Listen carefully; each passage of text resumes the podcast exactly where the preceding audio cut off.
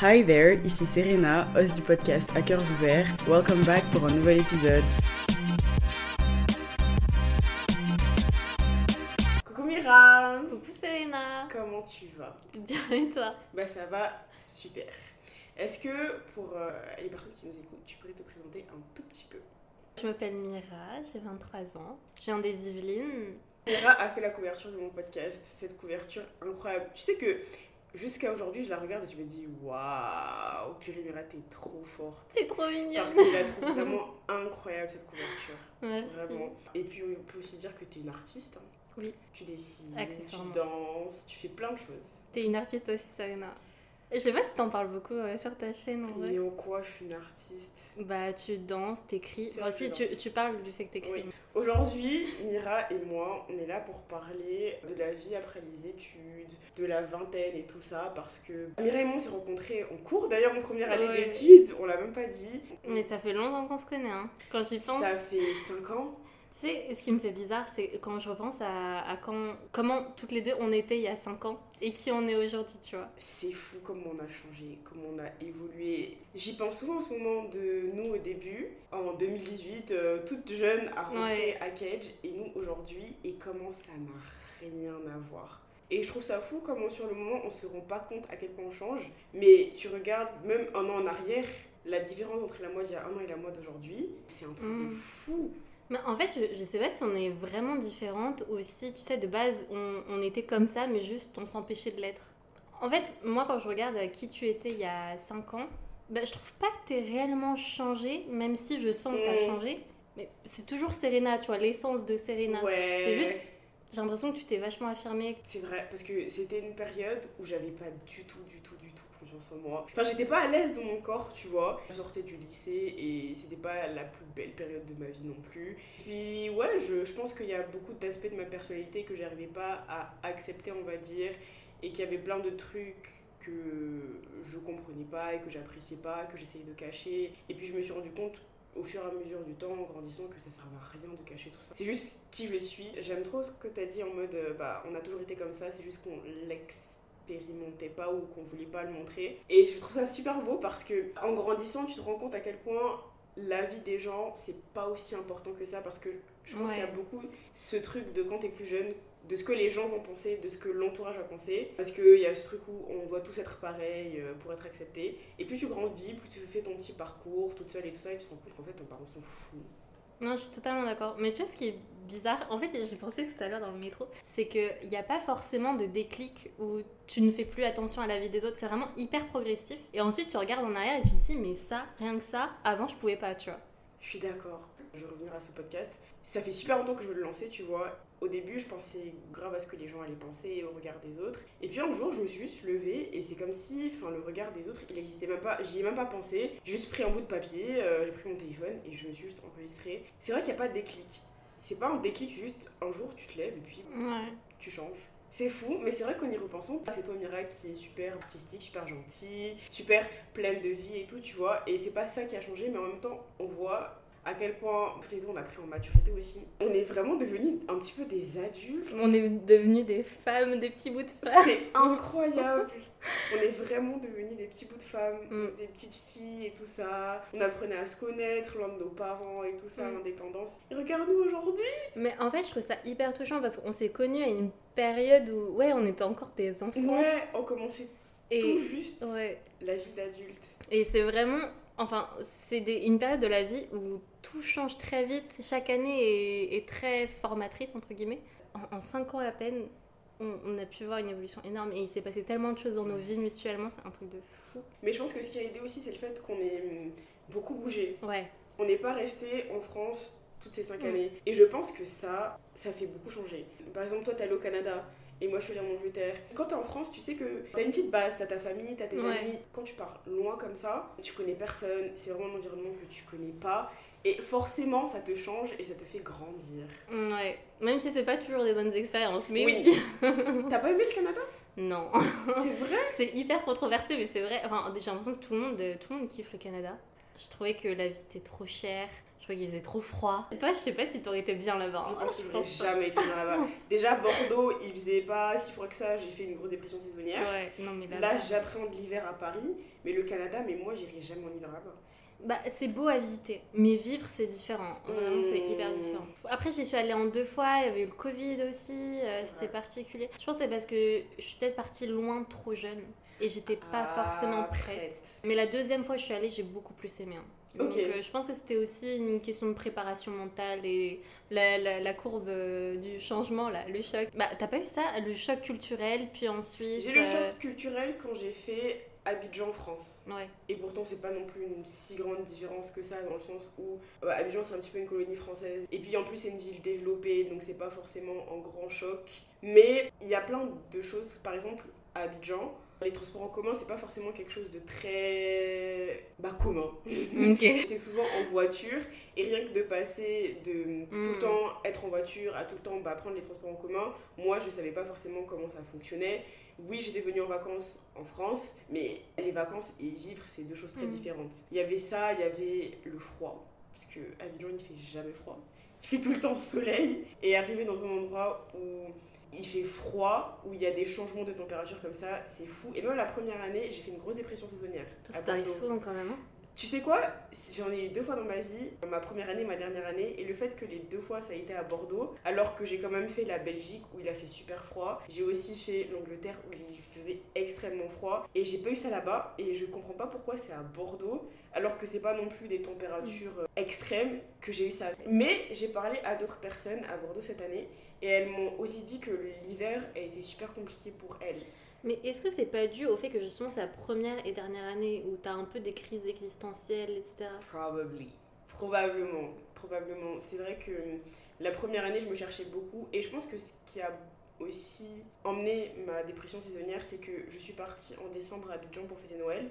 Et je suis rentrée et je suis arrivée dans le froid. Parce qu'il Mm. faisait pas froid comme ça avant que je parte. Et je suis directement arrivée dans ce froid. Après avoir passé deux semaines avec ma famille, avec mes amis, à bien manger, à profiter du soleil. En plus, c'était directement les partiels. Ça m'a plongée, je pense. Et cette année, je pense que ce qui a déclenché ma dépression saisonnière, c'est que j'ai senti que dans chaque petite période de ma vie, j'ai changé, j'ai évolué. Mais c'est la première fois où je sens réellement un grand changement dans ma vie personnelle, dans la manière dont je suis, dans la personne que je suis. Et je pense que ça a énormément joué là-dessus parce que je me cherchais beaucoup et on va pas se mentir, je me cherche encore beaucoup.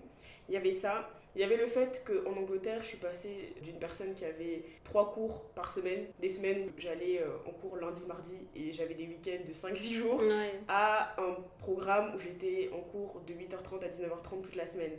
Et ça, c'était infernal pour moi. Et la dose de travail, je savais que les masters demandaient beaucoup de travail, mais à ce point.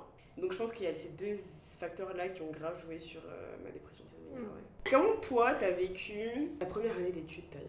Oh, moi c'était euh, la première, je faisais n'importe quoi. Je pense qu'on a un petit peu tous, tous et toutes fait n'importe quoi. Ouais. En vrai, je pense que ça s'est pas vu, bah, comme on listait, euh, ça s'est pas vu dans le groupe. Mais c'est vrai, j'ai fait n'importe quoi hein, quand je suis arrivée en école. En fait, j'avais l'impression qu'il y avait, il y avait aucune conséquence à mes, à mes actions. Je faisais pas attention à ce que je faisais, je faisais pas gaffe à l'heure qu'il était. Comme si j'avais peur de rien. Et je sortais constamment. Et en vrai, c'était assez libérateur. Je pense que j'ai vécu ça comme une libération euh, de passer de chez moi, le petit cocon, à Bordeaux, euh, vivre toute seule. Puis après, je me suis calmée en me mettant en couple et tout. Et puis il y avait aussi euh, la liste, donc euh, la partie artistique. Vraiment, j'ai adoré la première année.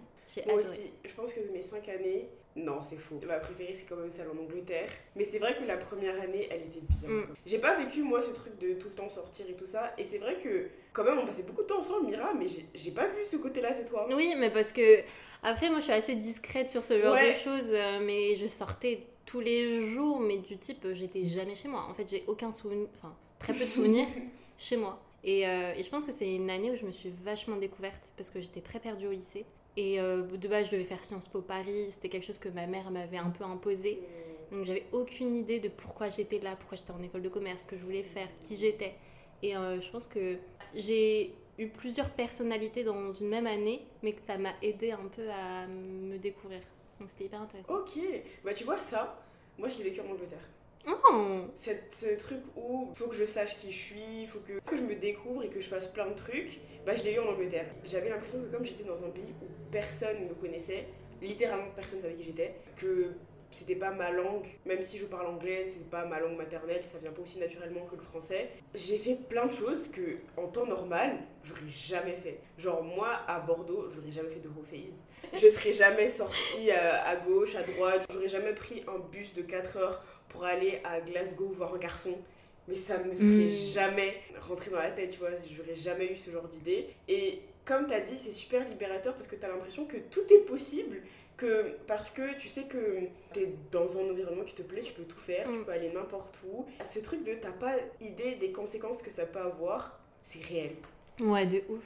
Je sais pas comment expliquer, mais Mm. c'est comme si tu étais invincible, entre guillemets, et que tu avais l'impression que rien de mal pouvait t'arriver. Mais j'ai l'impression que c'est aussi un peu, enfin, vraiment vivre sa vie. Et, et c'est exactement ce que j'ai ressenti. Et c'est pour ça que ça a été si compliqué la dernière année. Parce que j'avais un peu l'impression que cette phase, enfin, ce- cette mentalité n'allait jamais revenir. Que c'était la jeunesse un peu dépassée. Le début de la cinquième année a été compliqué parce que je me suis dit, j'ai encore envie de faire des soirées. J'ai encore envie de pouvoir sortir euh, sur un coup de tête, euh, prendre un billet de train, aller voir je sais pas qui, mais vraiment sur des coups de tête. Et j'ai l'impression que j'en étais plus capable, entre guillemets, que ça ne m'intéressait plus. Et donc il y a vraiment eu cette remise en question. Et en fait, ce que j'ai compris, c'est que tu peux toujours garder cette spontanéité que tu as eue la première année, mais en, en faisant des choses qui te correspondent plus. Parce qu'en fait, on a un âge où on se connaît plutôt bien. Et je pense que c'est important de garder l'esprit jeune de tout est possible, Mm. tout en faisant des choses qui te correspondent. quoi. Mm. Je comprends parce que moi aussi, quand je suis arrivée en dernière année, je me suis dit Ok, Serena, c'est ta dernière année d'études, faut que tu sortes, faut que tu fasses Ouais. un petit peu la fête, faut que tu profites parce que tu n'auras plus jamais ce cadre-là, cette insouciance-là, entre guillemets, de te dire Bon, bah ouais, tu peux sortir, tu peux faire un peu ce que tu veux. Et puis, je me suis rendu compte qu'en fait, c'était plus du tout mon truc. Que, ok, en première année, je pouvais aller euh, aux soirées à ticket, boire et puis faire n'importe quoi et vivre ma meilleure vie, j'étais trop contente. Mais qu'aujourd'hui, l'idée de me retrouver dans une boîte avec plein de gens bourrés et puis de la transpiration, ça me dégoûte. Désolée, Mhm. mais c'est plus du tout mon truc. Et je suis devenue une mamie où j'ai besoin d'être dans mon lit Non, t'es 22 pas, heures. t'es pas une mamie. Non, mais je comprends. Et je trouve que ça a été un choc pour moi de voir à quel point j'avais changé Mm. en aussi peu de temps. Parce que quand j'étais en Angleterre, bah j'adorais aller faire la fête, tu vois. Et je suis rentrée à Bordeaux et c'est comme si cette partie de moi, pas tout de suite, mais petit à petit, c'est un peu éteinte que j'avais plus forcément envie de sortir, d'aller faire la fête. Et j'ai juste accepté le fait que c'était plus moi et que ma façon de profiter de la vie, c'était pas forcément d'aller en boîte, mais c'était, euh, je sais pas, moi, d'aller bruncher, euh, d'aller faire des Mm. petits voyages, d'aller faire des petits week-ends à droite à gauche et ce genre de choses. Et juste accepter que bah, c'est juste moi qui grandis, qui évolue et qui euh, aime autre chose et que c'est que c'est ok. Mm. Mais je trouve que c'est hyper dur à accepter. En fait, je pense que ce qui est très dur, c'est d'avoir l'impression que t'as plus la possibilité de, tu vois, de pas avoir le choix de. Et je pense à partir du moment où tu, tu ressens que tu as encore le choix, mais que c'est toi qui prends la décision de pas aller en soirée, et ben c'est ok.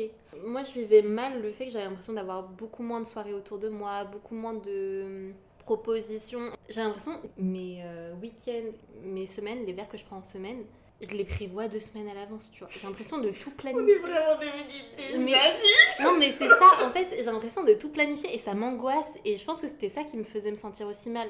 Alors que la première année à Bordeaux, bah, j'étais chez moi, hop, euh, viens euh, dans le centre, on va boire un verre. Je prenais le tram et je me posais pas de questions, tu vois.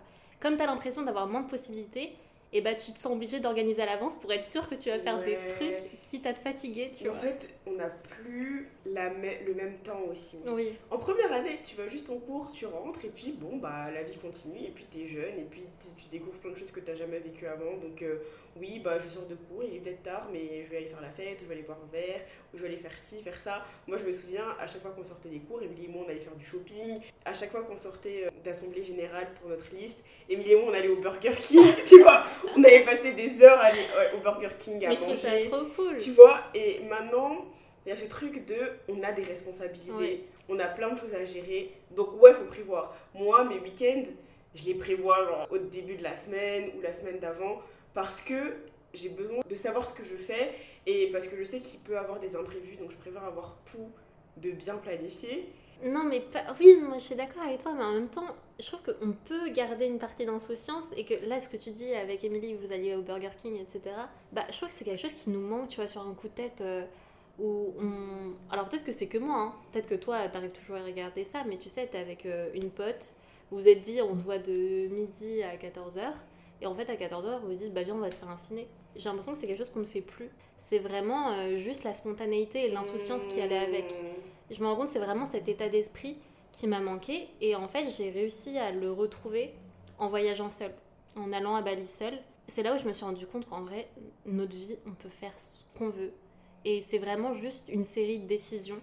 Enfin, c'est un peu facile de dire qu'on peut faire ce qu'on veut de sa vie, tout le monde n'a pas les mêmes chances, mais globalement, tu prends des décisions, tu peux choisir de rester avec une personne, tu peux choisir de t'en défaire, tu peux choisir euh, d'aller à l'étranger, tu peux choisir de rester en France dans ta campagne. La vie, c'est une infinité de possibilités, je trouve.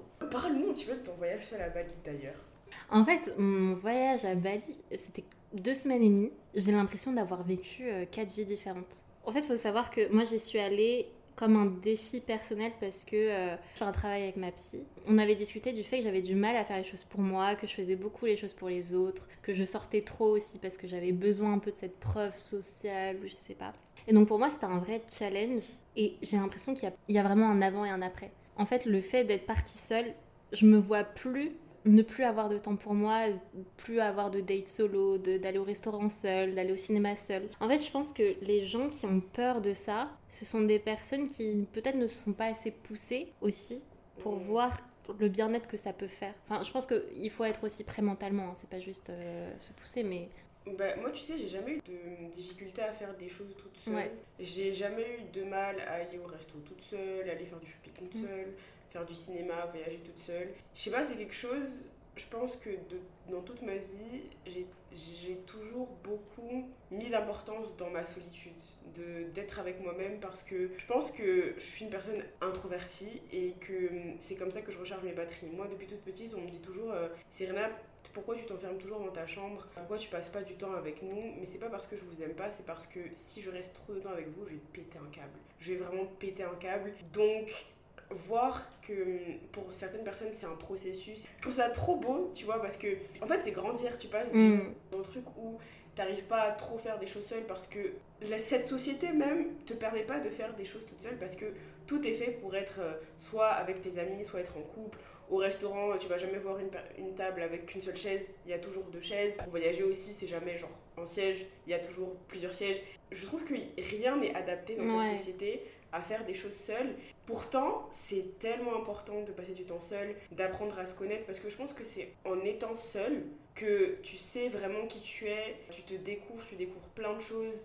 Moi, c'est quand j'étais, euh, bah, je sais pas, en Espagne toute seule, ou quand j'étais en Belgique toute seule, que bah, j'ai appris plein de choses sur moi, que j'ai vu à quel point il y a des choses que je pouvais pas faire, il y a des choses que j'aimais faire, a des choses que j'ai acceptées, que j'acceptais pas. Et je trouve que c'est un beau processus que d'apprendre à aimer sa propre compagnie. Donc, Bien J'adore ça sûr. pour toi. Et je pense que c'est aussi important d'apprendre à voir quelles sont tes capacités. Enfin, comment tu arrives à te débrouiller, c'est hyper important pour la confiance en soi aussi, je trouve. Mm. Mais tu vois, c'est traître parce qu'en fait, je ne savais pas que j'avais ce problème-là. En fait, je l'ai découvert cette année. Alors que bon, Bordeaux, je suis partie toute seule. Ouais. Je suis allée au Canada. Avec mon copain, du coup, on est allé au Monténégro. On est, on est allé aux Canaries. J'ai jamais eu ce problème de me détacher du sol et de partir un peu à l'aventure, etc. Donc c'est pour ça que moi je pensais pas que c'était un problème pour moi. On a mis le doigt sur ce problème parce que j'avais du mal à faire les choses pour moi. Les choses que j'aimais. Tu vois, j'arrivais pas à comprendre pourquoi j'arrivais pas à danser alors que j'ado- j'adorais ça.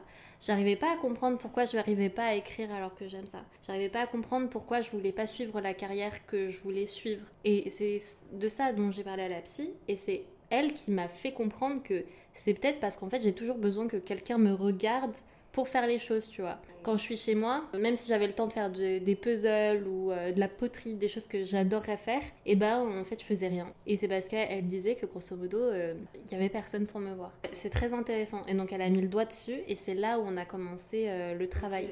Mais donc, tu vois, des fois, les gens.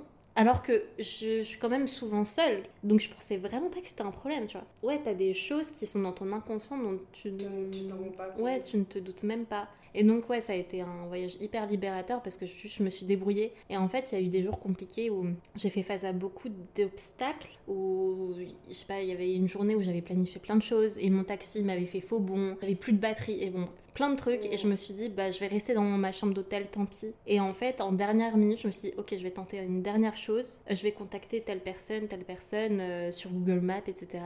Je me suis sortie de cette série de galères et rien que le fait d'avoir réussi à surmonter les épreuves, j'ai ressenti tellement de fierté. Et en fait, mon voyage, c'était plein de trucs comme ça où, juste j'ai énormément grandi et évolué en très peu de temps parce que chaque jour était hyper euh, formateur. Ok, j'adore.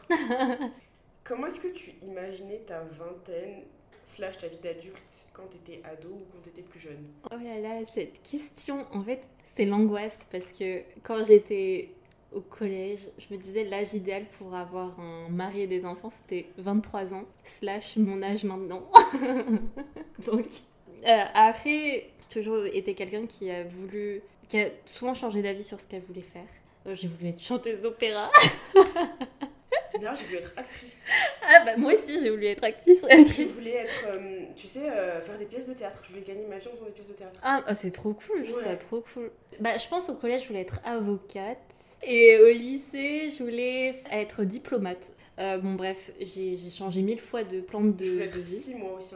Moi aussi, au lycée, au lycée, je voulais être psy. Alors, j'ai voulu faire des études de psy, mais ma mère m'a dit que c'était saturé, que bla, Mais tu sais que mon père, enfin, il m'a pas dit que c'était saturé, il m'a dit, mais c'est vraiment, il n'y a pas de psy en Afrique. Parce ah. que dans son objectif, j'allais rentrer à Abidjan. Ce qui est vrai, il n'y a pas beaucoup de psy. En fait, les parents pensent avoir raison sur ce genre de choses. Alors que pas du tout. Mais pas du tout. Là, aujourd'hui, les gens vont énormément voir les psys. Et de la même manière, quand, quand il y a une période aussi, en terminale, je voulais être vraiment artiste, je voulais faire les gobelins, etc. Et ma mère euh, m'en a dissuadée parce qu'elle disait qu'il n'y avait pas de carrière. Et aujourd'hui... Ils pensent que leur réalité a eux mm. et la nôtre aujourd'hui, alors que tu vois aujourd'hui qu'il y a plein de gens qui créent leur propre carrière et qui gagnent bien leur vie avec et qui font juste ce qu'ils aiment.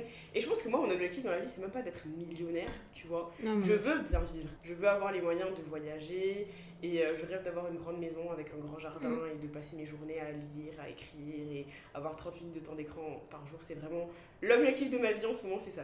Vraiment, me construire une grande maison un peu à la campagne avec un super grand jardin avec plein de petits chiens et tout ça. Ah, c'est trop et bien. Et passer mes journées à enregistrer des épisodes de mm. podcast, à lire, à écrire. Je vis pour cette image de moi là dans le futur à faire ça. Mais tu vois, à la fois, je partage un peu cet objectif et à la fois, je sais que j'ai besoin de sens dans ma vie et je sais pas si. En fait, ce qui est particulier, c'est que je sais que j'ai un espèce d'idéal où je sais que je serais bien et en même temps je sais pas si je serais bien parce que j'ai l'impression d'être capable de plus tu vois où je me mets la pression en me disant j'ai fait des bonnes études j'ai beaucoup de capacités est-ce que je vais me contenter d'une vie simple? Je vois ce que tu veux dire tu vois? Parce que c'est aussi un petit peu mon dilemme mm. autant oui j'ai envie d'avoir ma petite ma grande maison. Mais en même temps, j'ai aussi envie de faire plein de choses et je sais que j'ai les capacités et je peux même avoir les opportunités de faire plein de choses, en tu vois. C'est ça, qui est hyper compliqué là. Mais euh, je pense qu'on peut avoir les deux. Mais rien que faire le choix de ce que tu vas faire après, en fait, j'ai l'impression que comment je voyais ma vingtaine, c'était fou, je me disais que j'avais le temps. Mais aujourd'hui, j'ai 23 ans, c'est toujours flou parce que j'ai l'impression d'avoir mille possibilités et je sais pas euh, quoi faire en fait moi, ce que je me dis, c'est que quand t'es pas dedans, tu te dis, bon, ça va. Et puis en plus, t'as le temps d'imaginer. Je sais pas toi, mais moi, je pense jamais à ma trentaine. Alors que quand t'es, quand ado, tu penses souvent à ta vingtaine. Mm. Je trouve ça trop bizarre. Ah, c'est hyper intéressant. Quand t'es, quand dans ta vingtaine, il y a tellement de choses qui changent, qui changent que t'as pas le temps de forcément penser à euh, ta vie euh, dans 10-15 euh, ans. Alors que quand t'es jeune et que bon, tes seuls soucis c'est d'aller au lycée, de rentrer, et puis tu sais que t'as pas à payer des factures, tu sais que t'as pas à trouver un mm. job, t'as pas de préoccupation, donc oui, t'imagines ta vie plus tard où tu te dis, oh là je serai libre, je pourrai faire ce que je veux, et puis ouais, bah j'aurai mon appartement, et puis je, je, me marierai. Pareil que toi, moi, ma mère, elle s'est mariée à 21 ans, et elle, elle nous a eu, mon frère et moi, elle avait 23-24 ans c'est comme ça que j'imaginais ma vie aussi, tu vois. J'étais là, euh, bon, bah, peut-être pas à 21 ans, mais à 23 ans, ouais, euh, la bague au doigt, euh, peut-être 2-3 ans après, un premier enfant, et puis après un deuxième enfant, et ma petite carrière, et puis tout va bien.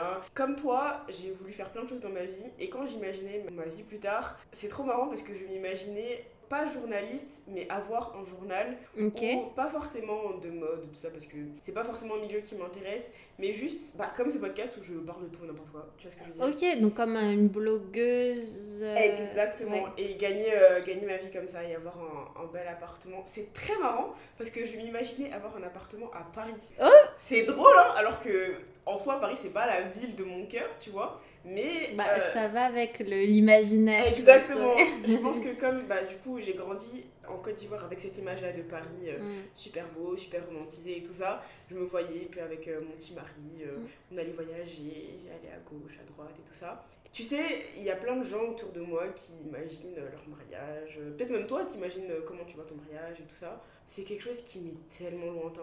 Je pense tellement jamais à ça. Ah ouais? Ouais, en vrai, c'est fou comment j'ai changé parce que quand j'ai commencé ma première relation avec mon ex, je t'assure bien que si on était toujours ensemble aujourd'hui, j'allais lui dire euh, Hein.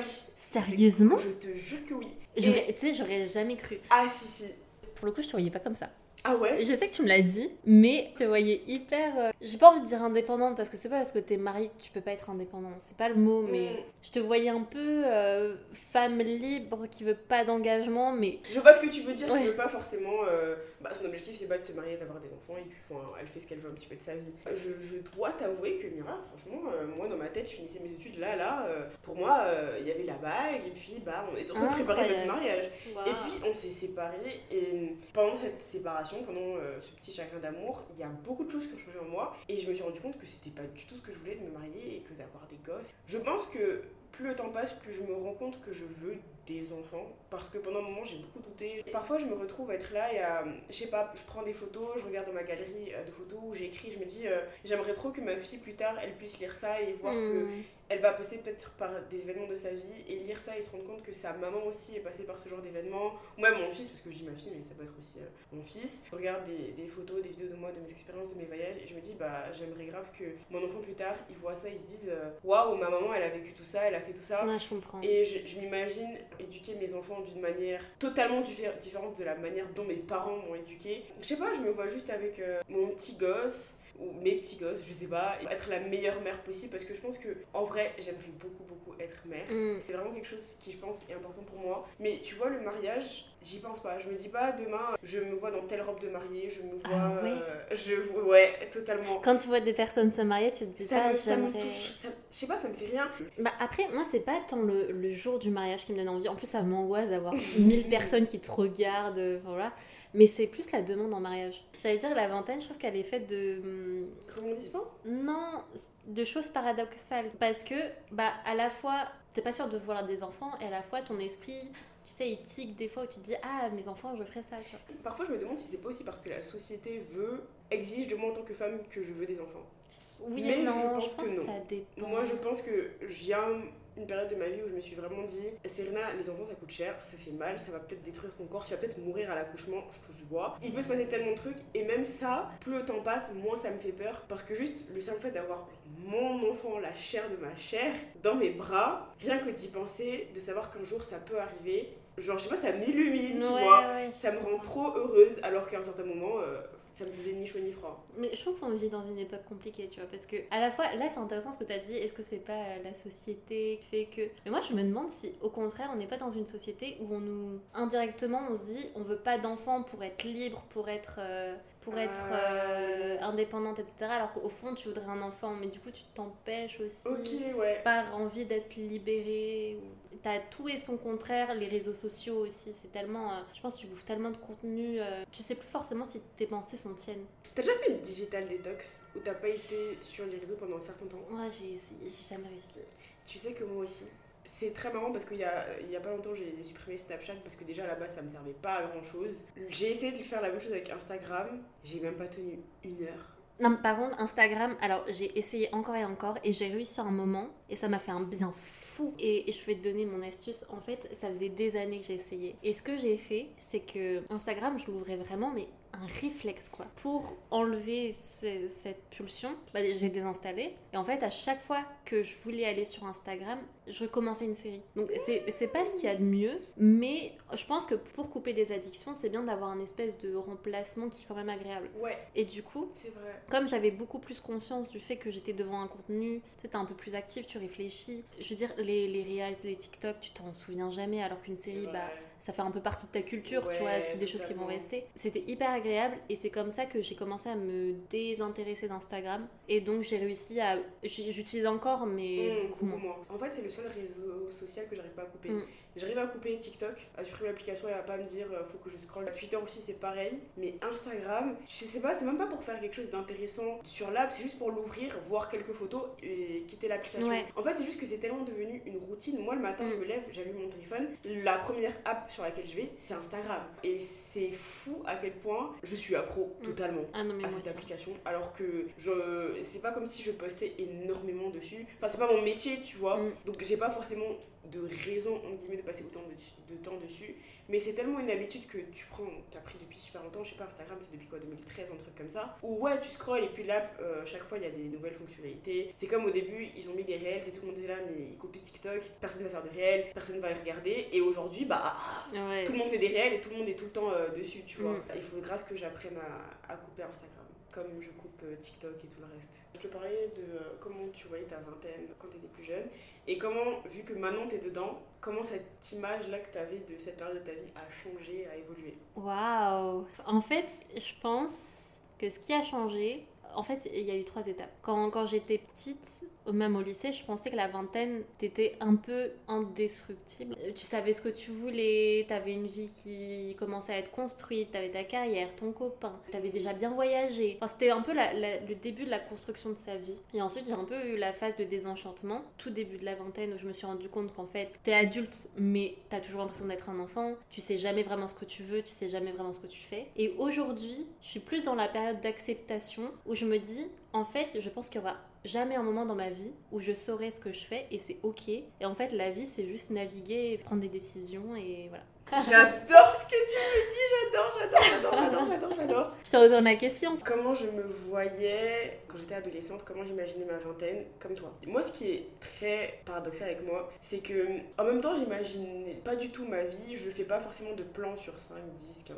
20 ans. Mm. Mais en même temps, j'ai peut-être un idéal de comment je veux que les choses évoluent. Quand j'étais ado, mon modèle, c'était mes parents. Parce que moi, j'ai eu la chance d'avoir des parents qui sont restés ensemble, qui sont toujours ensemble aujourd'hui et qui s'aiment et ça se voit qu'ils s'aiment tu vois. Parce que c'est des personnes qui prennent le temps euh, de, de faire des dates et puis mon papa c'est quelqu'un qui va souvent offrir des petits cadeaux à, à ma maman. Et ma maman pareil. Je vais pas dire que leur amour est parfait parce que c'est jamais le cas et que Mm.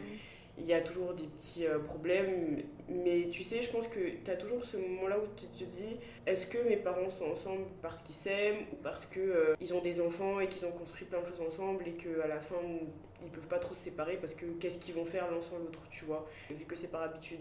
Et quand je vois mes parents enfin je vois qu'ils s'aiment. Moi mon père je l'ai jamais entendu appeler ma mère par son prénom. C'est toujours euh, bébé ma chérie. Oh, je l'ai jamais entendu appeler ma maman par son c'est prénom. adorable. Et tu sais, c'est hyper rare. hein. Ouais, et euh, mon papa et ma maman, ils se font des bisous devant nous. On, a, on les a toujours vus s'aimer. Donc j'ai grandi avec cette image-là d'un amour parfait, entre guillemets. Des personnes qui s'aiment et qui se battent, entre guillemets, pour leur amour, pour que Mhm. ça reste. À la Saint-Valentin, euh, ma mère, elle a organisé un truc de fou pour mon papa. Ils sont allés se faire un petit week-end et tout ça. Mon papa, il a organisé un anniversaire pour euh, ma maman. Il a fait un discours et t'avais maman qui le regardait. Tu voyais qu'ils étaient amoureux, ils se regardaient d'une manière et tout. Et je me dis, waouh. Et on a un groupe de famille et à chaque fois, ma mère, elle envoie des photos d'elle. Et c'est lui qui a pris les photos, tu vois. Mais il va toujours commenter trop belle, ma femme et ce genre de choses. Ça se voit qu'ils s'aiment. Et dans ma vision des choses, c'est cet amour-là que je voulais euh, en grandissant. Donc je m'imaginais bah, comme ma maman et mon papa, tu vois, mariés très jeunes, avoir des enfants très jeunes et avoir ma maison. Mm. Leur vie qu'ils avaient quand j'étais plus jeune et qu'ils ont maintenant, c'est exactement celle que je voulais. Donc je- ouais, je m'imaginais bah, avoir ça et puis avoir ma petite carrière, et être comme ma maman qui, euh, qui a des enfants, qui travaille mais qui aussi passe du temps avec ses amis, qui prend du Mm. temps seul. Donc c'était un petit peu ça que j'imaginais. Et je pense qu'on se rend pas compte d'à quel point tes parents en général ont un effet sur toi, sur ta façon de voir les choses et sur euh, bah, ta personne tout Mm. simplement. Et en grandissant, je trouve ça fou. Moi, c'est quelque chose qui me fascine à quel point ton enfance et ton entourage pendant ton enfance jouent sur la personne que tu deviens en devenant adulte.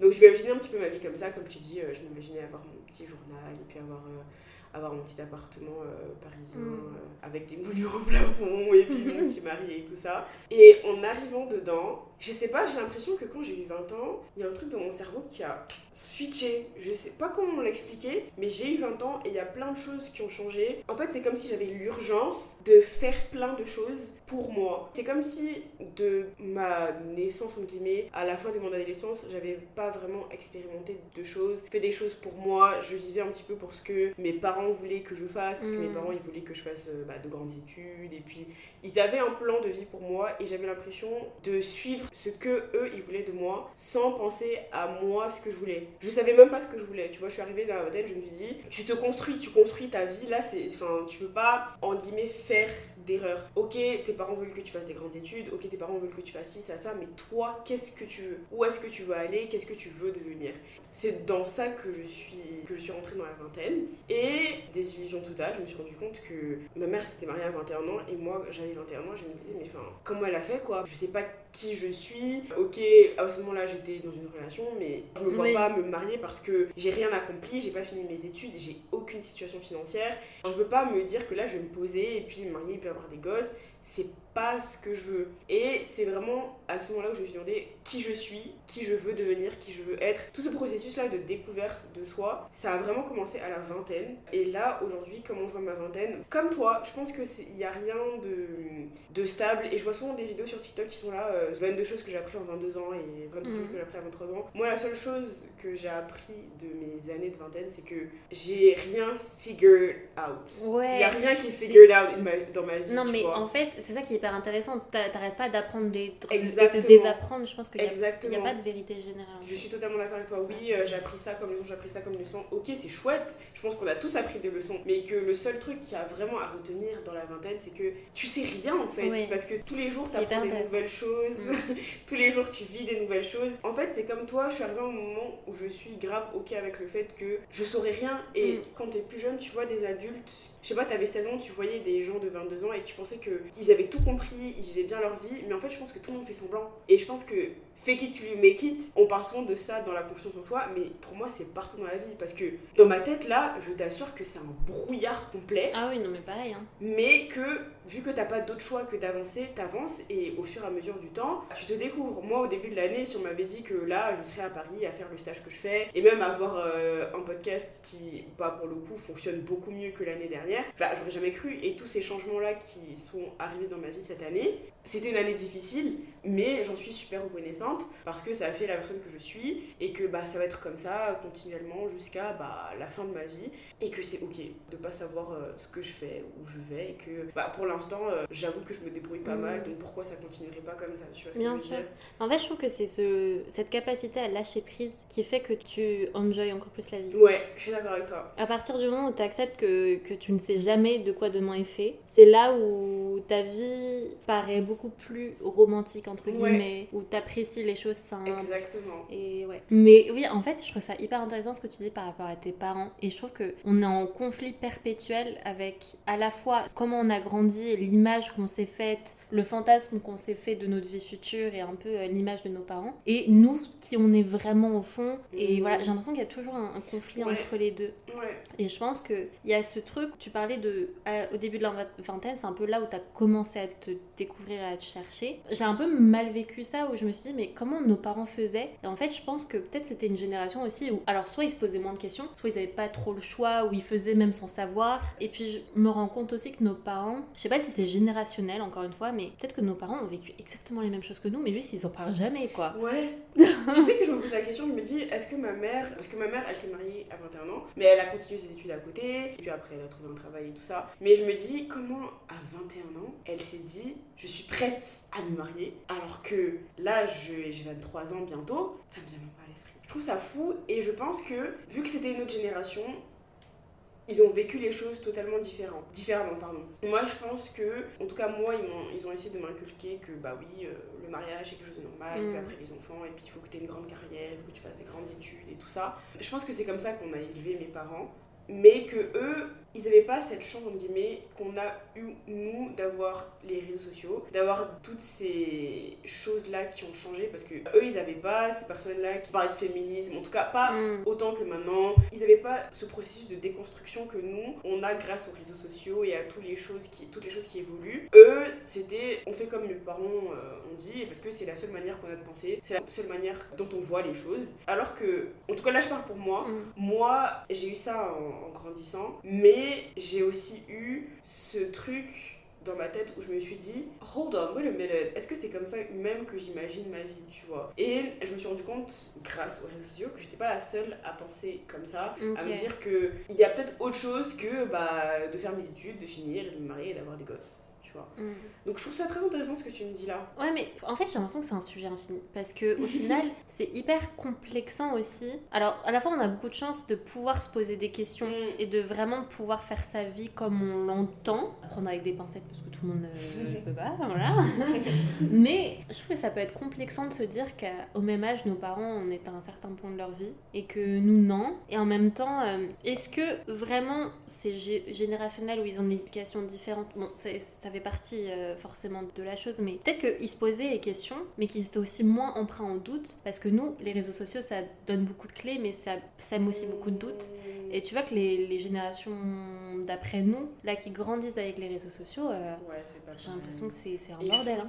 qu'ils grandissent beaucoup trop vite pour leur Beaucoup âge. trop vite, ils ont beaucoup de crises existentielles. ouais. On en avait aussi, hein, mais là j'ai l'impression que c'est décuplé, tu vois. Et c'est pour ça que je me dis, bon, c'est de l'angoisse qui parle, mais je me dis, encore une fois, quelles sont vraiment nos pensées qui nous sont propres Est-ce que nos parents n'avaient pas raison ou... Ok, Tu vois, je me pose ouais. beaucoup de questions. mais est-ce que tu te sens toi en décalage par rapport à où tes parents en étaient à leur âge ah non, mais euh, mes parents, euh, c'est clairement pas. En, en vrai, moi j'ai eu un peu le contre-exemple de toi. C'est-à-dire que toi, t'as voulu suivre le schéma de tes parents. Moi, mes parents et mes grands-parents sont divorcés. Et du coup, je me, je me voyais avoir un, un amour jeune toute la vie, un Mhm. conte de fées, etc. Parce que je voulais être le contre-exemple de, de tes mes parents. et mes grands ok, d'accord. Oh, c'est intéressant. Ouais. Parce que euh, j'ai une amie qui, elle aussi, a eu ses parents divorcés euh, très jeunes et tout ça. Déjà, c'est quelqu'un qui a tout le temps besoin d'avoir une relation amoureuse. C'est aussi quelqu'un qui a des relations amoureuses très chaotiques, comme si elle reproduisait en fait la relation de ses parents à chaque fois qu'elle se mettait en couple. Mmh. Et je trouve ça intéressant que toi, en fait, t'aies dit je veux pas du tout ça parce que je sais que c'est pas bien et que t'as fait totalement le contraire. Ouais. Parce qu'elle, elle a pas du tout cette façon de penser. C'est intéressant de voir euh, à quel Mm. point d'une personne à une autre ça peut évoluer. Du coup, comment est-ce que tu envisageais ta vie professionnelle au début de tes études et comment tu l'envisages maintenant que c'est fini et que euh, tu vas vraiment rentrer dedans? En fait, j'ai l'impression qu'il n'y a pas de différenciation entre le début de mes années d'études et maintenant. En fait, je suis une personne qui se laisse porter un peu par le vent. Same. Et je Going prends- with the voilà. flow. je prends, je prends les opportunités comme elles viennent. Donc à la fois je me pose beaucoup de questions et à la fois je me dis bon on verra tu vois. Et j'ai toujours eu cette mentalité Donc au final bah je sais que je voulais être designeuse. Tu peux totalement l'être. Ouais, mais surtout je me disais que je voulais faire les gobelins et c'est quelque chose qui est resté et aujourd'hui encore j'ai la possibilité de faire les gobelins. hein, Pourquoi tu encore- le ferais pas? Bah, je- j'ai envie de le faire, mais bon, c'est un peu parenthèse. Il faut que j'ai assez d'argent, blablabla, parce que c'est un Mm. parcours. euh, Si tu fais pas en post-bac, tu peux le faire jusqu'à 30 ans, je crois, mais ça te coûte cher. Tu vas le faire en alternance? Je sais pas. Mais en fait, t'as un programme un peu euh, adulte. Où je pourrais être diplômée, mais ça coûte beaucoup plus cher. Et donc, je veux le faire, c'est sûr, mais bon, c'est un peu euh, comme des cours du soir. Je peux aussi faire comme ça, tu vois. Donc, en fait,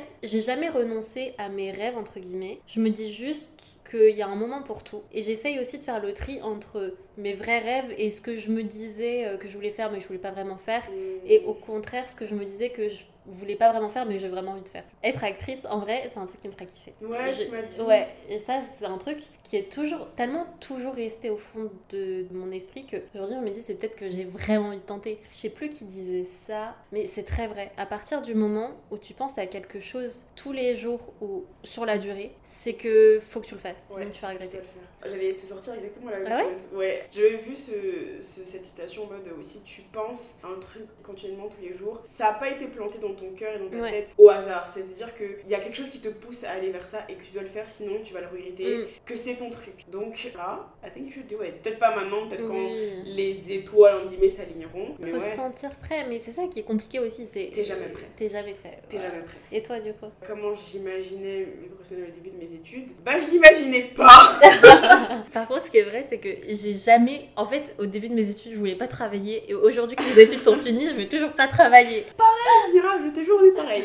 Parce que, comme tu dis, moi je suis passée par plein de choses. Ouais. Je voulais être chanteuse, je voulais être actrice, je voulais être avocate, je voulais euh, être chorégraphe. Puis euh, t'as mon père qui veut me dire, Serena, ça va t'emmener nulle part dans la vie. Donc euh, j'ai vite oublié ça. Et puis j'ai voulu être psychologue. Et puis j'ai voulu être architecte, architecte d'intérieur. Et puis j'ai voulu être plein de choses. Et puis à un moment, je me suis posée je me suis dit, mais Serena, enfin, tout ça, t'en as à foutre en fait.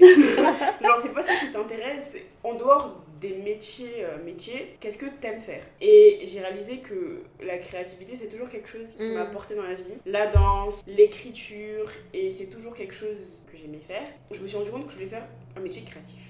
Sauf que je sais pas dessiner. Et pour moi, la créativité, quand j'étais plus euh, jeune, c'était vachement euh, rattaché au fait de savoir dessiner et peindre et tout ça, tu vois. Je sais que c'est une façon spéciale de penser, Mm. mais c'est comme ça que je voyais la chose. Dans quel autre type de choses tu peux être créatif? Créative, pardon. Je suis tombée comme par hasard sur un truc qui parlait de marketing. Mais marketing dans le sens où euh, bah, tu réalises euh, des campagnes pour euh, les entreprises, et puis bah, c'est toi qui imagines la façon de, de- de voir la marque. Et je trouvais ça super intéressant de trouver des idées pour construire une image de marque. Et c'est ce qui m'a poussée en me disant euh, je vais faire du marketing. Ce qui est très drôle, c'est que mon premier cours, c'était le marketing. Et j'ai pas trouvé ça non plus très Mais- passionnant. Après, ils sont à côté de la plaque, hein, je suis Oui. désolée. On peut le dire. Donc, en fait, la différence entre ce qu'on t'apprend et la réalité, parce que du coup, là, je suis dedans, c'est très différent. Oui. Je trouve que ce que je fais est très intéressant, puisque tu sais, je prépare des briefs pour euh, des photoshoots. Oh, c'est trop bien J'avais pas dit? Non mais Bravo prépare, merci beaucoup, je prépare des briefs pour des photoshoots, des inspirations et tout ça. Et je trouve que cet aspect-là est très intéressant parce que je fais beaucoup travailler ma créativité, mais je me rends compte que ce qui me fait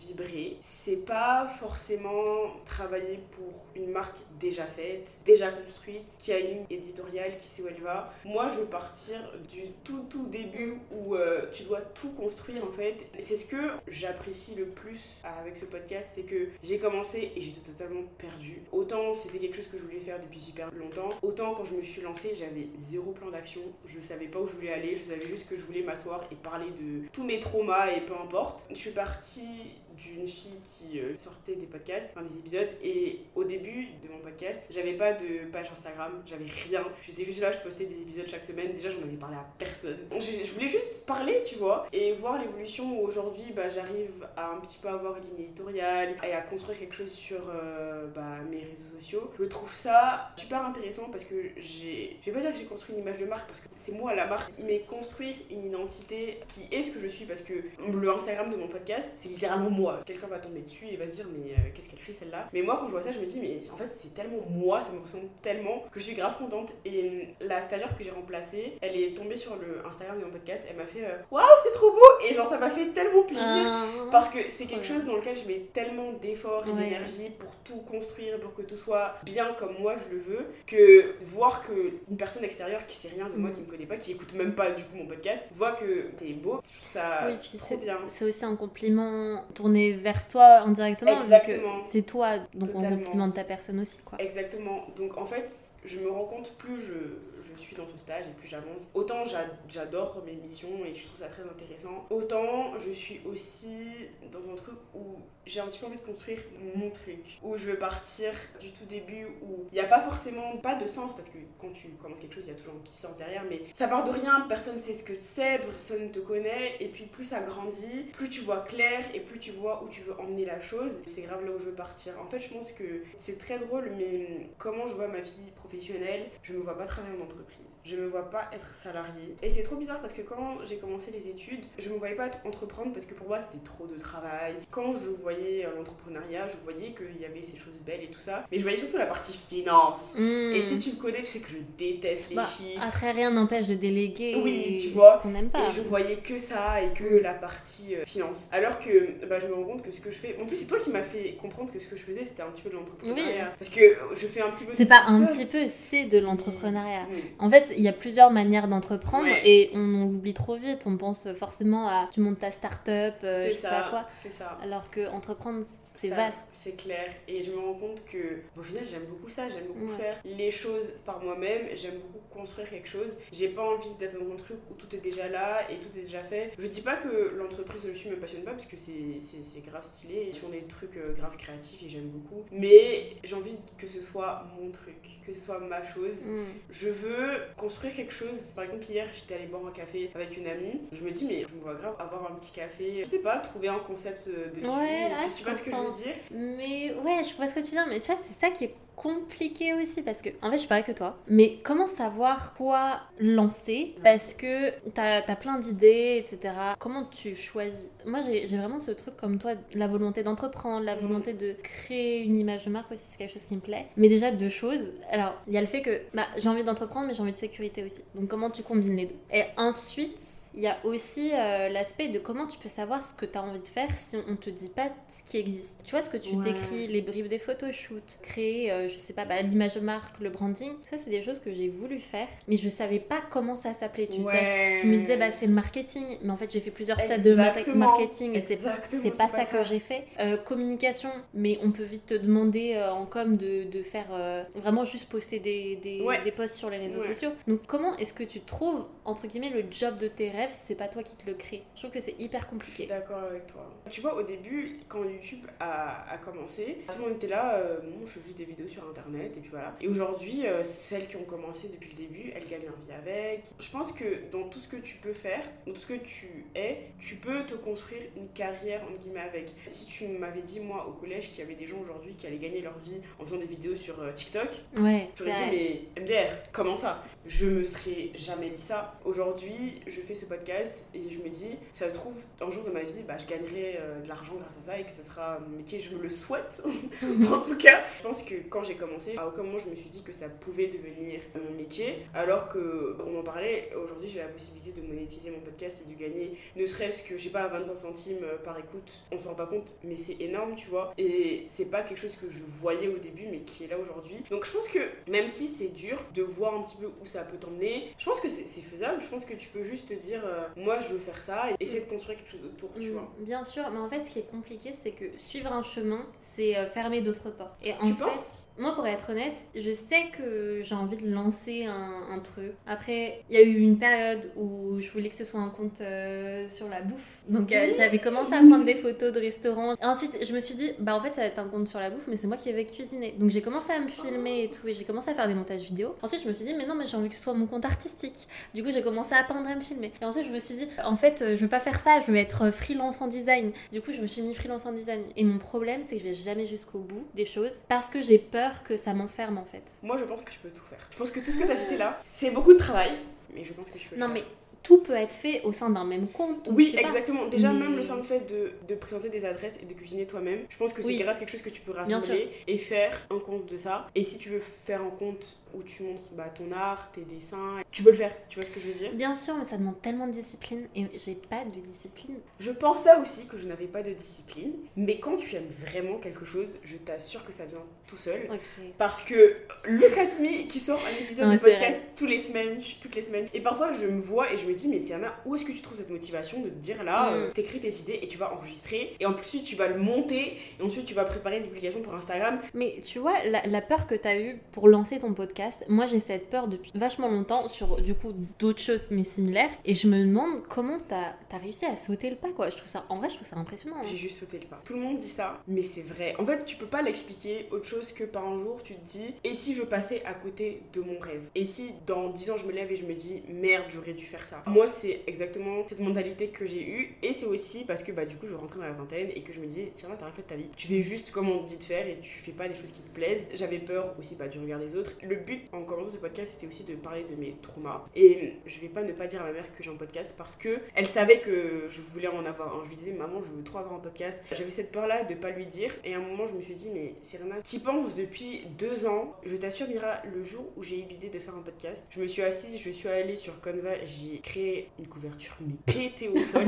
et c'est comme si j'avais eu un, un boost de euh, c'est ce que je veux faire. J'ai fait cette couverture pétée et je me suis dit ok je me lance. Et dès que cette adrénaline est passée, je me suis posé un milliard Ouais. de questions. Parce que tu te dis mais et si, et si, et si, et si, et si, et c'est ces et si qui m'ont bloqué pendant deux ans. Mm. Franchement, hein, j'écrivais pendant bah, tous ces deux ans que je veux lancer un podcast et qu'aujourd'hui c'est le jour, aujourd'hui j'achète un micro, aujourd'hui je fais ci, je fais ça. Il y a plein de fois où euh, j'ai fait une liste de tous les sujets dont je voulais parler et je les ai pas postés. Et un jour j'ai juste dit, mais enfin Serena, ça fait deux ans quand même que tu veux le faire, pourquoi tu le fais pas? Juste fais-le. Je l'ai fait, j'en ai parlé à personne. Le- juste le fait de sauter le pas et de me dire, Mm. ok, j'ai vraiment fait ça, ça t'apporte une satisfaction incroyable. Et aujourd'hui, je sais que je peux faire n'importe quoi. C'est-à-dire que si demain, en ce moment, je pense vachement à ouvrir un Instagram où je partage un peu ce que j'écris, même si genre ça me fait super Mm. peur. Je sais que j'en suis capable, tu vois. Si j'avais su que avoir un podcast, ça allait autant me plaire, que j'allais autant aimer faire ça jusqu'à être aussi disciplinée dans la chose, que j'allais aider autant de personnes. Il y a plein de gens qui m'envoient des messages pour me dire que ce que je dis dans mes podcasts, ça résonne vachement en elles, en eux, qu'elles se reconnaissent dans ce que je dis, que ça leur fait du bien, qu'elles n'arrivent pas forcément à mettre des mots sur ce qu'elles vivent, mais elles se rendent compte que vu qu'on vit la même chose, moi j'arrive à mettre des mots dessus, ça leur fait du bien. Mais si t'avais dit ça à la moi de 19 ans, mais elle l'aurait fait immédiatement, tu vois. Et en fait, je pense que c'est ça qui est, qui est difficile, c'est que quand on veut se lancer, on pense vachement à ce qui pourrait se passer de mal, sans penser à ce qui Bien pourrait sûr. se passer de bien. Tu penses jamais à ce qui peut se passer de bien. Alors que dans la majorité des cas, il se passe beaucoup plus de choses bien. C'est comme moi, j'avais peur de, du regard des gens, des gens de mon lycée et tout. Et pourtant, aujourd'hui, il y a des gens de mon lycée qui viennent me dire qu'ils ont écouté mon podcast et qui me disent qu'ils ont grave kiffé. Tu vois ce que je veux Ouais, je dire trouve ça trop cool. tu vois, et c'est Ouais. comme je me dis, ma mère, peut-être que j'ai peur de lui en parler. Elle est pas au courant de tous les traumas que j'ai eu qui ont été causés par elle. Et peut-être que j'en fais quelque chose de grand qui sera pas aussi grand. Parce que quand je suis partie en vacances à Abidjan, on était à table et ma mère, elle m'a fait. Tu sais, parfois, Serena, je me pose la question, je me demande si euh, tous les régimes que je t'ai fait pendant euh, ton adolescence et tout ça, parfois je me demande si tu m'en veux pour ça ou comment tu l'as Ah, vécu, tu vois. Ouais, ça aurait pu être le moment de lui dire. Ouf, oui et non, je pense que c'était peut-être pas le moment parce que si elle t'a posé la question, c'est qu'elle devait être fragile à ce moment-là et se poser beaucoup de questions. Ces dernières années, je pense qu'elle fait vachement un travail de déconstruction parce que elle, elle parle beaucoup de santé mentale Mm. et tout ça. Et je pense que somehow, ma maman et moi, on est très pareils parce qu'elle aussi, elle voulait lancer un podcast. Ah bon? Ouais, sur le syndrome du nid vide parce que du coup, elle est toute seule. enfin, Mm. Elle, a- elle nous a plu, tu vois. Elle parents sont hyper modernes. euh, Ouais, c'est vrai. Pour le coup, c'est vrai. Mais ouais, elle, elle a voulu lancer euh, son podcast. Et puis aussi, c'est quelqu'un qui veut se, se lancer un petit peu dans l'entrepreneuriat, mais qui a peur. D'une certaine façon, je me vois beaucoup en elle. Et plus le temps passe, plus je me rends compte que intérieurement, je ressemble beaucoup à ma maman. Ma maman, c'est quelqu'un qui écrivait beaucoup pendant sa jeunesse. Elle voulait écrire un livre, moi je veux écrire un livre. Mm. Je me vois énormément, énormément en elle. Mais moi, je pense que tout est, pour revenir au sujet du coup, je pense que tout est possible et que si demain, là, tu as envie de lancer une page Instagram où tu montres euh, ce que tu manges ou les adresses où tu vas, on peut se dire, ah, il y en a un milliard de pages Instagram. Et alors? Ouais, bien sûr, mais tu vois, le, le truc c'est. Toi, en fait, t'avais surtout ton podcast en tête de ce que je comprends. Hmm, Depuis deux ans. Moi, le truc, c'est que je sais pas si c'est normal ou si c'est vraiment moi, mais j'ai vraiment une dizaine de trucs différents, totalement différents, qui me reviennent régulièrement en tête. Et je me dis, qu'est-ce que je fais? Si tu veux en parler, c'est quoi? Ça Bah, c'est déjà tout ce que je t'ai cité, mais ça va être aussi faire euh, de l'humanitaire, euh, travailler en association. J'adore. Ça va être euh, travailler dans l'IA, l'intelligence artificielle. Ça va être euh, travailler dans le luxe. Ça va être euh, bah, être actrice ou je sais pas quoi, tu vois. C'est des choses qui peuvent peut-être être conciliables. Et j'avais lancé aussi un compte sur l'environnement, un compte Instagram qui avait plutôt bien marché et que j'ai totalement arrêté. Mais je n'avais pas ça. Ouais, ouais, bah, j'avais 6000 6000 abonnés sur Instagram. Mira Ouais, ouais bah j'ai gardé secret et ça a bien marché et j'ai arrêté. Et je me dis pourquoi. Et d'un autre côté, j'arrive pas à savoir ce que je veux vraiment, tu vois, ce qui me tient vraiment à cœur. tu tenterais pas chaque chose et puis tu vois le truc que t'aimes le plus? En fait, j'en ai parlé à mes directrices de programme cette année. Elles m'ont dit qu'il y avait un type de personnalité comme ça. C'est vraiment un type de personnalité. Je pense que aussi c'est comment je suis et c'est ça qui est compliqué. Tu vois, je sais pas si. Je pense que tout le monde a des crises existentielles comme ça et savent pas trop ce qu'ils veulent faire. J'ai l'impression que chez moi c'est hyper aigu. Et c'est assez difficile à vivre, tu vois. J'ai commencé des ébauches, j'ai commencé des listes, j'ai commencé à me filmer, j'ai commencé euh, tout ça. Et à chaque fois, je vais pas jusqu'au bout parce que j'ai une autre idée. Pourquoi ton compte Instagram que t'as là maintenant, ça deviendrait pas un mélange de toutes ces idées-là? Parce qu'il y en a plein qui le font, qui ont un compte Instagram et qui font ce qu'ils veulent faire et puis... euh, Bah, c'est pour ça que je voulais peut-être lancer une chaîne YouTube où je me disais, euh, bah, du coup, ce serait plus euh, un défi euh, par mois ou je sais pas, un truc comme ça. Mais en même temps, il y a cette peur du regard des autres, je pense, et cette peur des commentaires Mm. Et je pense que à partir du moment où tu te livres vraiment, enfin moi je trouve que t'es courageuse sur- avec le podcast. À partir du moment où tu montres vraiment qui tu es, quelles sont tes vraies envies et quelles sont tes faiblesses, c'est dur d'être ok avec les commentaires que tu peux recevoir. Parce que moi, ça m'est arrivé de recevoir, à ma toute petite échelle même, de recevoir euh, des petits commentaires négatifs. Ouais. Par exemple, un jour j'ai fait un TikTok où je disais que je finissais mes études, mais que je savais pas forcément ce que je voulais faire de ma Mm. vie, où je voulais aller, et que c'était ok parce que j'ai pas forcément besoin de savoir là tout de suite euh, où je veux être dans 5 ans, dans 10 ans. Il y a quelqu'un qui m'a dit euh, Bah t'es juste bête, t'as des le- sales habitudes, et je suis là, mais j'ai le droit quand même de pas savoir ce que je Mm. fais. Elle m'a dit que j'étais paresseuse et tout ça. De ce que je vois là, je suis pas une personne paresseuse parce que je fais des études, j'ai un stage, j'ai un podcast. MDR, je suis tout sauf paresseuse, tu vois. Ça m'a grave touché dans mon ego, dans le sens où, comme t'as dit, c'est ma personne, c'est qui je suis. Et avoir ce commentaire là, sachant que cette personne, c'est sûr que c'est pas quelqu'un qui écoute mon podcast, mais qui juste qui est tombé sur ma vidéo, comme par hasard sur TikTok, et qui s'est permis d'émettre un jugement sur la personne que je suis, alors qu'elle ne sait absolument rien de moi, c'est dur. Parce que tu sais qui tu es, il y a des gens qui aimeront et des gens qui aimeront pas. Et le truc, c'est que l'esprit humain, le cerveau humain, fait qu'on se concentre beaucoup plus sur les avis négatifs que sur les avis positifs. C'est-à-dire que sur la vidéo, j'ai eu plein de commentaires qui me disaient qu'ils comprenaient ce que je disais, que pour eux c'était pareil. Mm. Mais moi, le seul truc que j'ai retenu, tu vois, c'est ce commentaire de cette personne-là qui m'a dit que j'étais paresseuse et que j'avais des sales habitudes.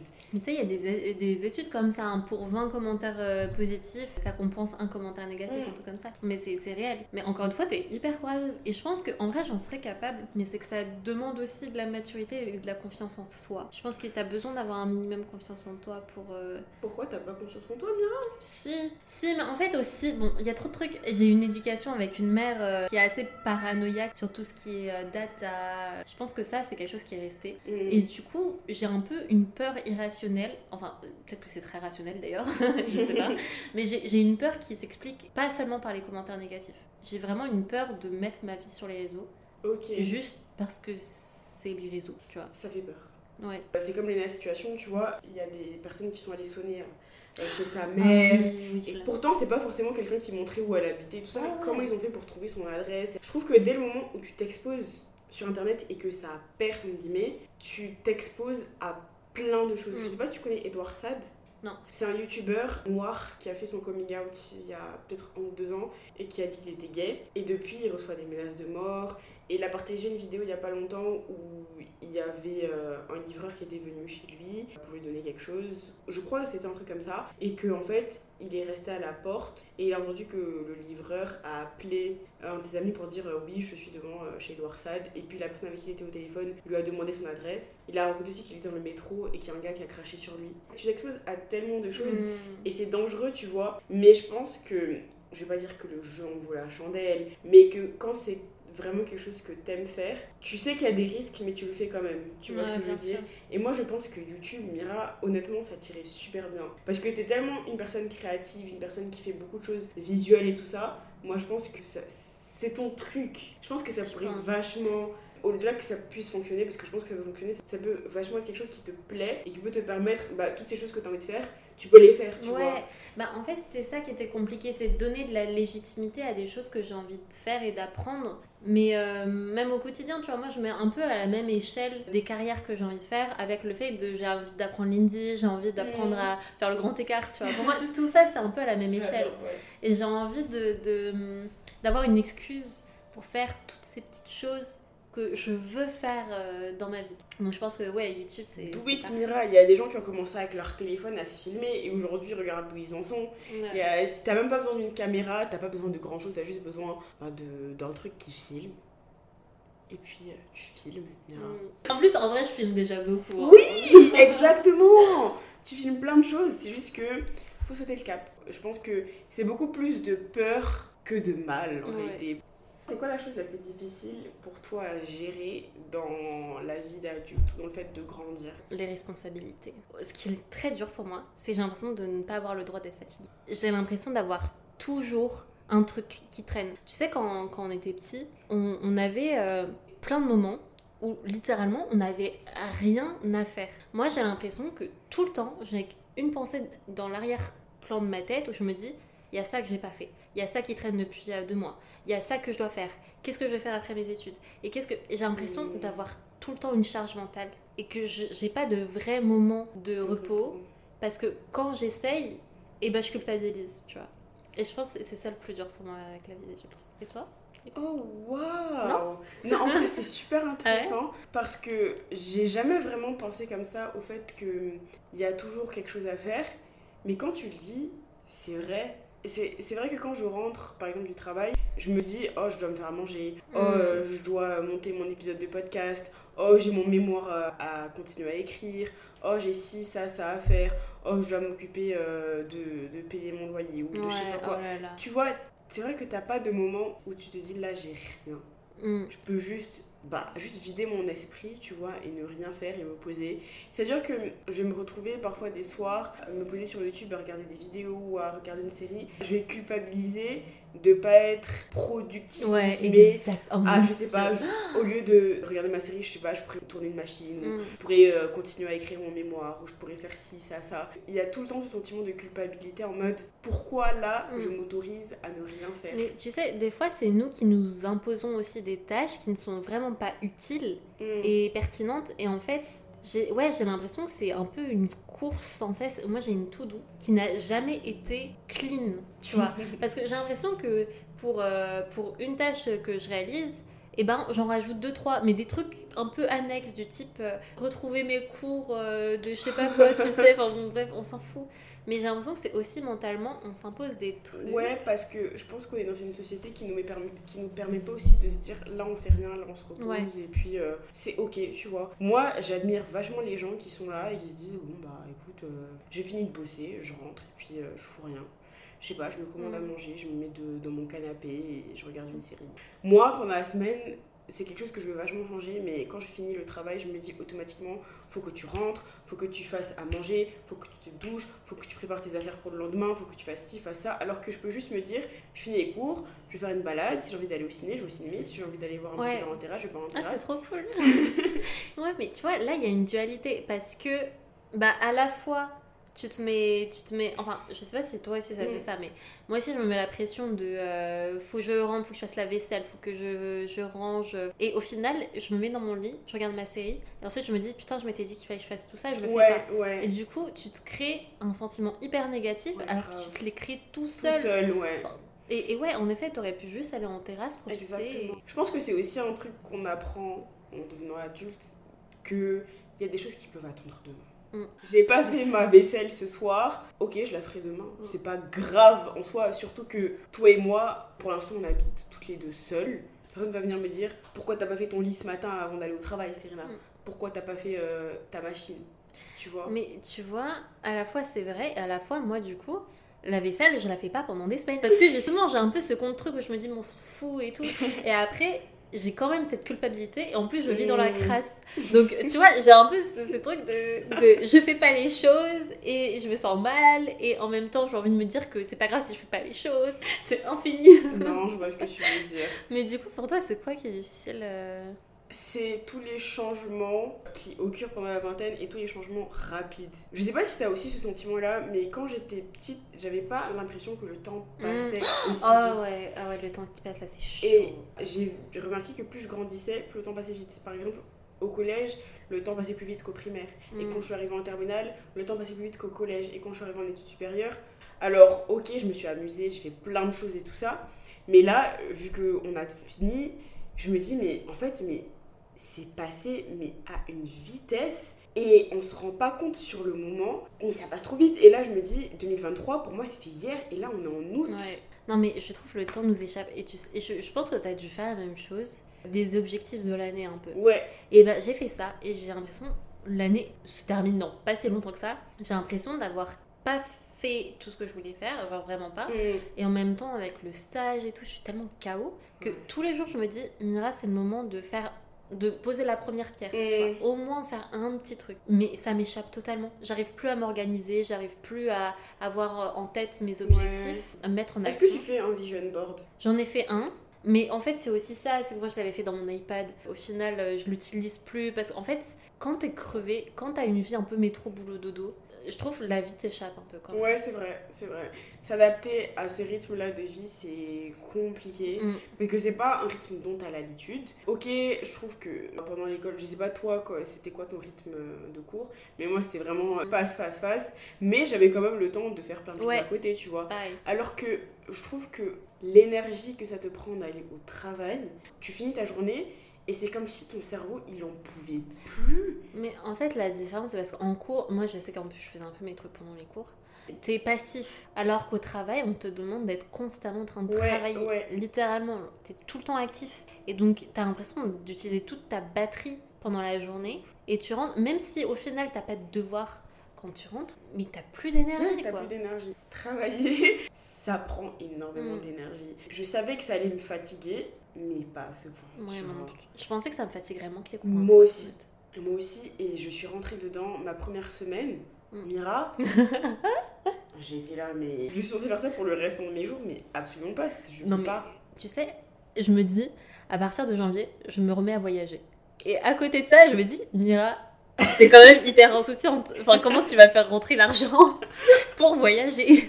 Il y a ça aussi. Moi aussi, en fait, je pense que je vais pas commencer directement à travailler après, euh, Mm. après ce stage. Je pense, je vais rendre mon mémoire et tout ça. Et allez, donnez-moi juste un mois où je me repose, ou comme toi, je voyage un petit peu, je vais à gauche, à droite, je prends du temps pour moi. Et puis après, si je dois trouver un travail, euh, well, Mm. let's find it. Je sais que par exemple, là, mon frère, vu que c'est mon jumeau, je peux vraiment me comparer à lui. Il finit là en même temps que moi, lui, il finit en décembre. Il veut directement trouver un truc dans l'aéronautique et tout Eh ça. ben, waouh Mais moi, je me dis, mais à quel moment toi tu viens de finir une alternance de un an et demi Tu vas renchérir avec un autre travail qui va peut-être te, te demander encore plus d'énergie que ça? Là où moi, je suis dans un truc où je savais même pas un mois que je travaille, où je me dis, mais c'est impossible que je continue à travailler et à travailler pour quelqu'un d'autre. Hmm.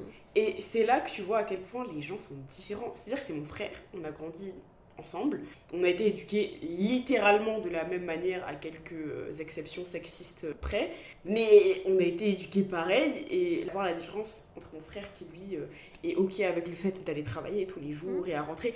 Mon frère, tous les jours, après le travail, c'est quelqu'un qui va aller, euh, va aller boire des verres, ou il va aller faire la fête. Il dort peut-être quoi, 3-4 heures par Mais tu sais, mais ça, je trouve que c'est complexant aussi. Tu vois, j'ai, une pote euh, Mm. au travail, même pas que elle, tous les potes que j'ai au travail, ils passent leur vie dans Paris à sortir.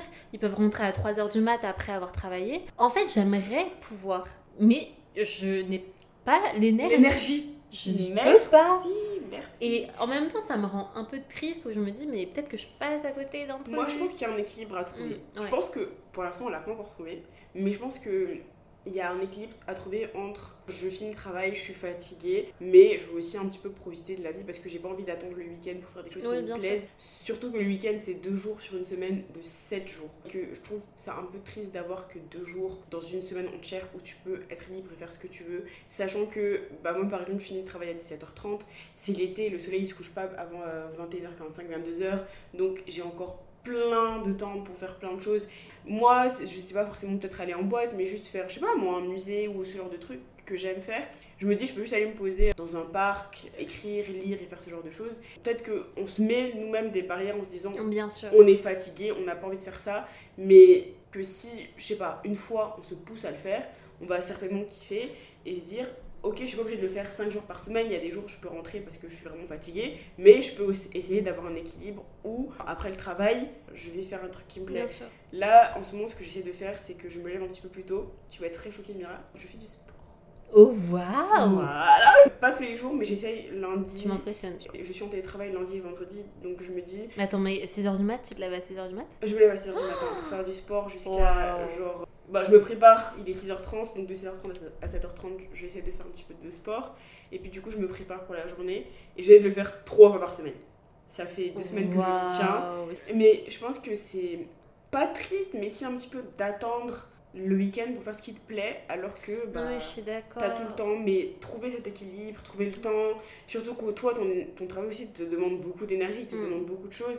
Donc je peux totalement comprendre qu'à la fin de la journée, t'aies pas envie de te dire euh, je vais aller là, là, là, je veux juste rentrer chez Ouais. moi, me poser et me reposer, tu vois. Bah, après, ce qui est vrai, c'est que moi j'ai tendance aussi à oublier. En fait, comme euh, je connais plein de gens à Paris pour le coup, j'essaye d'un peu voir tout le monde et tout conseiller. Mhm. C'est vrai que euh, ça peut être juste. Si t'as pas envie de sortir avec des gens, tu peux juste prendre le temps, en effet, de te poser dans un parc. Exactement. Et on associe trop facilement le fait de sortir avec sortir avec les autres, alors que tu Exactement, peux juste alors que tu peux juste être euh, seule, ouais, prendre le temps, faire du shopping. Exactement. Pour en revenir à, ton frère, je trouve que le fait de devenir adulte, c'est aussi prendre assez de recul pour voir les réalités un peu de manière différente et accepter qu'on ne réfléchit pas tous pareil, qu'on n'a pas tous les mêmes besoins et qu'on n'a pas une vérité générale, tu vois. Parce que je pense qu'on a beaucoup d'ego quand on grandit. On se dit qu'on sait mieux que tout le monde. Et je pense que plus tu prends de l'âge, plus tu te rends compte que réellement, les gens fonctionnent différemment.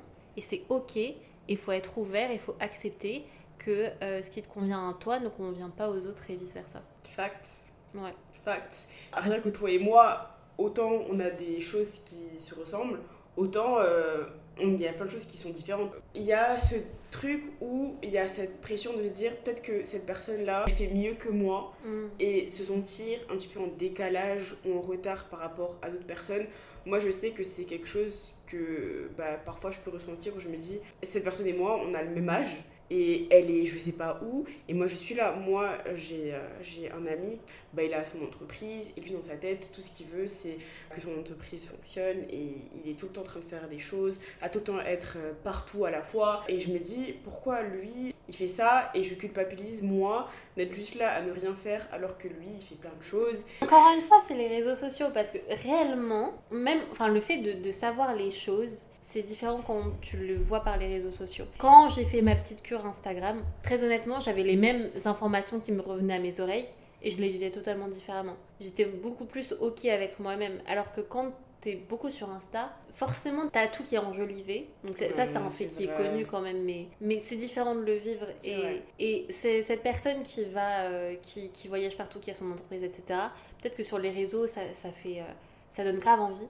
Mais si tu te détachais totalement des réseaux et que juste tu avais l'information, tu te rendrais plus compte, tu aurais plus de recul, tu te rendrais compte que ça va avec beaucoup de stress, Ouais. beaucoup d'instabilité. Ah lui il, a- pas il, a- si- il est en burn-out. hein. Ouais, il est en burn-out. C'est important de, de voir que quelque chose de positif vient Voilà. avec quelque chose de négatif Exactement. et vice-versa. Et que faut pas trop romantiser la vie des autres. Exactement. Et surtout se concentrer sur soi Ouais, plutôt que sur les autres. Comme tu as dit, les réseaux, les réseaux sociaux pardon, jouent un grand rôle là-dedans. Tu verras jamais le côté négatif de la chose et c'est important de se détacher de ça Ouais. et de se dire je connais qu'une partie de la chose, pas l'entièreté du truc et juste je me concentre sur moi et sur ce que je veux faire et où je veux aller. Est-ce que tu as peur de grandir? Et j'ai pas peur de grandir, j'ai peur de vieillir. Et en fait, c'est drôle parce que c'est un peu des synonymes. Je peux dire un truc, je pense qu'on dit grandir quand t'as entre, euh, je sais pas, un an et peut-être 18-20 ans. Mais une fois que Oui. t'as 20 ans, tu vieillis. Bah, en fait, je pense que c'est aussi vachement conditionné avec le fait d'être une femme, honnêtement. Louder. Et, euh, et je trouve ça injuste qu'un homme qui vieillit devienne de plus en plus euh, beau, riche, fort dans, dans la conscience collective, alors qu'une femme qui vieillit, directement, rien que quand je le dis, tu vois, une femme qui vieillit, ça sonne con- enfin c'est connoté négativement et c'est ça qui me fait vachement peur en plus tu sais tu vois les, les, les personnes de séries de, de télé. Commencent à être plus jeunes que toi? Ça, c'est quelque chose. ouais. Avec lequel j'ai du mal. j'ai pas j'ai mentir. vraiment du mal Par exemple, je vois des youtubeurs et tout ça Mm. et qui disent leur âge. Oh, j'ai 18 ans, je viens d'avoir le bac. ouais mais c'est ça je suis en train de regarder une personne qui est plus jeune que et moi. il y a ça et j'ai l'impression bah, c'est un peu ce que tu as dit avant j'ai l'impression d'être en retard tu vois je me dis ces personnes ont tellement accompli Mhm. elles sont en train de réaliser un rêve que je me suis pas encore avoué et au final elles sont beaucoup plus jeunes que moi et mon temps est un peu passé tu vois j'ai l'impression d'être un peu périmée. C'est hyper, get what you mean. mais hyper c'est- négatif. J'ai l'impression que c'est un sentiment très féminin. ouais. De se dire en fait je suis plus dans la fleur de l'âge entre guillemets. Je sais que aux yeux de la société vu que je suis plus vieille entre guillemets je perds de la valeur en tant que personne parce que je serai considérée peut-être comme moins jolie comme moins intéressante parce que c'est avec euh, ça que tu grandis. Je sais pas si tu as vécu ça mais moi je me souviens que quand j'étais mineure entre mes euh, 13 et mes 16 ans je me faisais beaucoup plus accoster par des personnes Ouais. plus âgées qu'aujourd'hui, tu vois. Je me fais toujours accoster, mais ce sera plus des personnes de mon âge que des personnes âgées. Franchement, je m'en plains pas parce que je trouve ça un peu dégueulasse, on va pas se mentir. Mais j'ai l'impression qu'en tant que femme, notre valeur est vachement mise en lumière par rapport à notre âge et par rapport à la beauté. Et la beauté est mise en lien avec l'âge. Ouais, plus t'es jeune, plus t'es censée être belle et tout. Et c'est quelque chose qui me fait très très peur de me dire que je vais vieillir et que aux yeux de euh, XYZ, j'aurai plus autant de valeur Mmh, parce que j'aurais pris de l'âge. L'injustice dans ça, c'est que c'est très différent pour l'homme. Je trouve que c'est un sentiment vachement féminin de se comparer à l'âge et tout ça. Et se détacher de ça, je vais pas mentir, c'est dur parce que même moi j'y arrive pas, tu vois. TikTok, on va pas se mentir, la majorité, c'est des personnes plus jeunes que nous, des personnes qui viennent d'avoir le bac, qui sont au début de leurs études. Et voir ça et me dire, waouh, moi j'ai fini, je vais rentrer dans la vie active, tu te sens un peu. Mm. Ouais, tu te sens un peu mal. Mais paradoxalement, quand même, le fait de dire grandir, moi je sais que c'est quelque chose où j'ai hâte. Quand je regarde toutes les années qui sont passées, j'étais trop contente de tout ce que j'ai accompli chaque année. Mm. J'ai l'impression d'avoir énormément évolué en très peu de temps. Que même euh, collège, lycée, j'ai l'impression que chaque année de ma vie a été importante, tu vois. Et du coup, j'ai un peu hâte de voir la suite. Donc à ce niveau-là, j'ai hâte de grandir, de voir où je serai dans 5 ans, 10 ans. J'ai hâte d'avoir des enfants, j'ai hâte de voyager, j'ai hâte de tout ça, tu vois. Mais juste le mot vieillir me fait peur. Alors que... Alors on voilà. l'utilise pas. Voilà. Moi je me dis on l'utilise pas. Parce que je suis comme toi, j'ai trop hâte de voir bah, où je serai là à ce même moment dans un an, tu vois. Mm. Parce que je serai clairement pas en France. Ce que je ferais, à quoi je ressemblerais, comment est-ce que j'aurais évolué, Ouais. qu'est-ce que je- j'aimerais, qu'est-ce que j'aimerais plus. Et franchement, c'est quelque chose qui me fait vachement plaisir de me dire que je serai une version de moi Encore meilleur. encore meilleure, tu vois. Rien que ma vie l'année dernière et ma vie aujourd'hui, ça n'a rien à voir. Et j'ai vraiment hâte de voir ce que la vie me réserve Mm. et comment je vais me changer, comment je vais changer, pardon. Et je sais que la vie va être trop belle. Ouais. Genre, Mais la vie est belle. ouais, moi voilà, je suis tout simplement. je suis persuadée que, ok, j'ai vécu des moments difficiles et je vis des moments difficiles, mais déjà, je me revois le mois dernier, c'était catastrophique, Mm. alors que là, ça va beaucoup mieux. Tout ira bien, tu vois. Et comme toi, j'ai hâte de voir où je serai dans, je sais pas, 5, 10 ans. J'ai pas de plan, je sais pas comment ça sera, Mm. mais j'ai trop hâte. Mais tu sais, même les périodes difficiles, ça, ça fait un peu bateau de dire ça, mais j'ai hâte de les vivre. Dans le sens où, à chaque fois que j'ai eu une période difficile dans ma vie, j'en suis ressortie énormément Ouais. grandie. Ça te change de fou. Ouais. C'est ce qui me fait aussi tenir dans, euh, dans ces moments difficiles parce que je me dis, là, tu vis ça, t'es pas bien, t'es pas forcément à 100%, mais quand tu vas en ressortir, tu vas être une toute nouvelle version de toi qui sera certainement déjà plus forte, mais qui, qui sera aussi plus belle, tu vois. Mm. Et ce qui me maintient en vie, c'est de me dire que euh, la version de moi dans 1, 2, 6 mois sera heureuse et sera mieux. Et j'ai trop hâte de la voir. Franchement, j'ai trop hâte de la voir, donc ça me, ça me rend trop heureuse.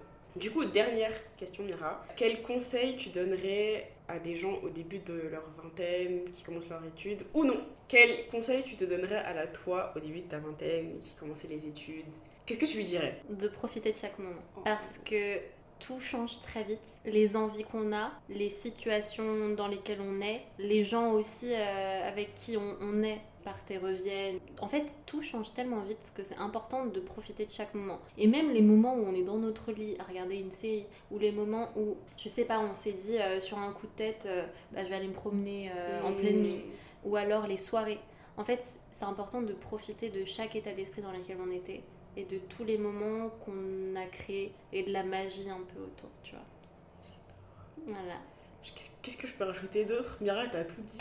Quel Mais conseil je donnerais à la moi au début de ma vingtaine? Bah, je lui dirais de se laisser porter par la vie.